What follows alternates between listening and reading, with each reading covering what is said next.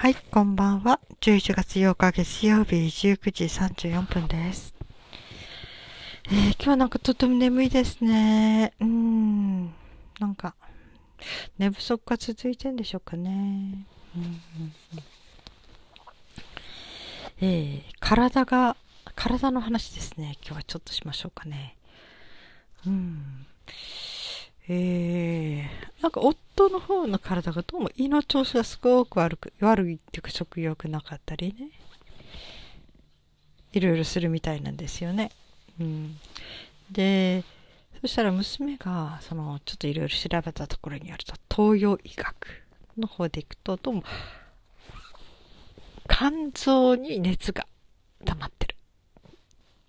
症状じゃないのかなって言ってましたね。その、夏の間にものすごい暑くて、それでこう、熱が、うん、取れずにいて。で、夏の間はね、その暑かったから、トマトとかキュウリとか、体を冷やす食材いっぱい食卓に並べたんですね。ところが少し秋がかかってきた時に、えー、そういうものを食べなくなったんですよね。なんかそれから調子悪くなったみたいな感じがあって。で、娘が言うには、あの、その食用状っていうと体をその肝臓を冷やすために少しこう冷える食材のもの例えばね果物ならバナナとかね、うん、そういうものを食べ出すといいんじゃないかって、うん、言い出してね。ああそっか。バナナだったらねいつも買い置きして毎日1本ずつぐらいは食べれるようにしとくことはできるし、まあ、手っ取り早いなと思って、うん、いましたね。それで早速今日から食卓にと思ったんだけど、ちょうどね、私が行った自然食品って普通のね、あの、コンビニ、例えばセイコーマートみたいなところでは、198円ぐらいでバナナが売ってるんですね。このセイコーマートっていうのはなかなかいろいろすごくてね。うん。そのバナナに関しては海外からね、仕入れたバナナをその、熟させるそういう装置というかな。工場というかなんだそういうものがあるらしくて。だからとっても美味しいバナナが安くうん、食べれるっていうとこなんですよね。で、なんか一房198円ぐらいで売ってるので、うん。それをね、買うことはできるしと思って。で、あの、近くの自然食品店ね、バナナだったらそう高くないんじゃないとか思って、ちょっと、あの、お醤油とか切れてたのでね、買いに行ったら、バナナが一房370円だったんですね。あ、ちょっとこれ高い と思って、あの、150円のリンゴを1個買ってきました。リンゴもまあ、あの冷やすわけじゃないけど、へえって言ってね。うん。だからリンゴっていうのもすごく、えー、栄養がある、栄養っていうかいいって言いますよね。あの、リンゴもリンゴが赤くなると医者が青くなると言われるぐらいリンゴを食べることが結構体にいいと。まあ、トマトも同じこと言いますね。トマトが赤くなると医者が青くなるぐらいのね。ただこのリンゴにしても何でも食べ過ぎは良くない。7個以上食べた時とかな。だからなんか、なんかその、あまりにも食べ過ぎた場合、体質に合わない時にこう中毒症状を起こしてしまうっていうことがあると本に書いてましたね。まあリンゴって丸々1個食べるのも結構しんどいですからね。うん、ただどんなものでもやっぱり食べ過ぎは良くないですよね、おそらくね。うん、まあそんなんでね、この肝臓。冷やすね。肝臓っていうとね、まあ何年か前にね、あの会社の方の健康診断でね、お酒というか、まあいつもお酒飲んでたんですね。晩酌ね。で、どうもその肝臓がすごく悪くなりだしてるみたいな危険、危険っていうかね、気をつけましょうっていう診断結果があって。で、それで私は慌てて、なんか家でできることないかなと思って、それであの、ちょうど日本栄養大学、女子栄養大学で出してる通信教育で、美容認食というものを、ちょっと、通信講座を取って、で、そこでいろいろ勉強しましたね。その時に、あの、肝臓が、を助けるには、その、緑黄色野菜を毎回、こう、食卓に載せるようにということで。まあ、あの時はもう、朝昼晩と必ず緑黄色野菜つけましたかね。うん。で、そうしてるうちに、次の検査結果では、平常に戻ってたんですね。やっぱりやってみるもんだな、というか、食材の力っていうのはね、適正に使えれば、うん、すごいもんだなと思いながらいましたね。うん、だから今度もね、そのバナナとか、そういうものでどれぐらい冷えていくか、うん、熱を冷ましていけるかね、うん、やってみようかなって思ってますね。だからその体に応じた食材っていうのはね、私もだいぶここのポッドキャストでも話してるけどね。いろいろね。でも私そういうことが一切何も知らなかった頃、本当に無謀なことをしていたなと思いますね。私は冷え性の体質なのでね。本来的には冷やすものは良くないんだけど、私は果物が大好きだったんですね。果物で食べれないのは何もないんじゃないかなと思うぐらい好きで。ところが、果物って意外と冷やすものが多いんですよね。もちろんその熱帯地方で取れるバナナだって冷やすし。うん、柑橘系のあのオレンジとかグレープフルーツとか、ああいうものも冷やすしね、レモンにしてもね。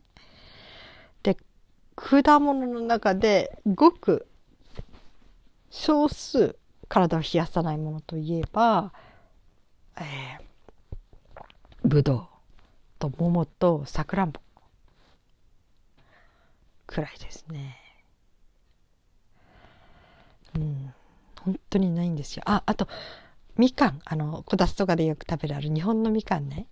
温州みかんとか、ああいうみかん、皮の柔らかいね。あのみかんは大丈夫なんですね。だけどそれ以外の柑橘系は全部炊いて冷やしますね。うん、っていう感じなんですよね。一回と果物ないんですよね。ただだいぶ私体も落ち着いてきたので今年の夏は午前中にはちょっとね柿を食べたり、えー、スイカもほんの少し食べたりメロンもほんの少し食べたりちょっと楽しめましたね。ただそういう食べた後には必ずこう体を温めるものを食べますね。一番手っ取り早いのはあの私はあれですね。シナモン。シナモンパウダーね。うん。料理に使ったりお菓子に使う。あれが結構体を温めるものなので。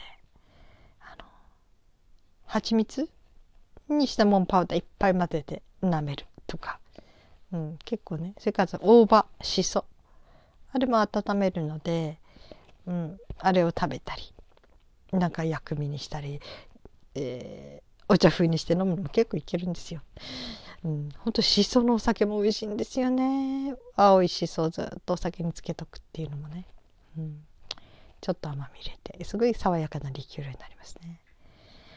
ただ今ちょっとアルコールもセーブしてるのでこう腱鞘炎とか指がしびれる。っていうところがあるのでね首の方の頸椎がちょっとあれなので頸椎の首との骨と骨の間がちょっとこうちちあの狭くなっちゃっててそこでこう触れちゃうものがあってそれでその痛みが痛みっていうかあの指の右手の人差し指にしびれになってくるんですね。まあこれはうつむいてるとしびれてきますね。あ後でね。だからとにかく今は下を向いて何かしない。だから手紙好きなんだけど手紙とか書き物は全部やめてますね。でパソコンはとにかく目線の高さに置いて首を曲げなくて済むように固定しとくしそれから歌を歌う時でもその壁にべったり背中から頭までくっつけて座ったりね。そして首が曲がっていかないようにそうやって歌ってますね、うん、そうするとだいぶ良くなりましたけどね。だからなんかね手紙好きなのに手紙も書いて書けてないし書き物できなくてちょっと不便ですけどね今はね。まあそんなんでその腱鞘炎とか指のしびれとかねそっちの方を、えー、あれするためにはちょっとあんまりアルコールは良くないっていうのがあるので、うん、それでアルコールを今ほとんど飲まない生活してるのでね、あれなんですけどね。シソ酒が飲めないんですけどねあとはそうですね。そう果物がね本当に本当に少ない。うん。そしてまたやっぱり生の果物ってあのその性質自体が冷やさなくてもやっぱり寝る前とかに食べるとね私もトイレに行きやすかったりしますよね。水分が多いのでね。だからねうん。いろいろ時間帯を考えてバナナを食べたい時にはその午前中の早い時間とかね昼までに食べちゃう。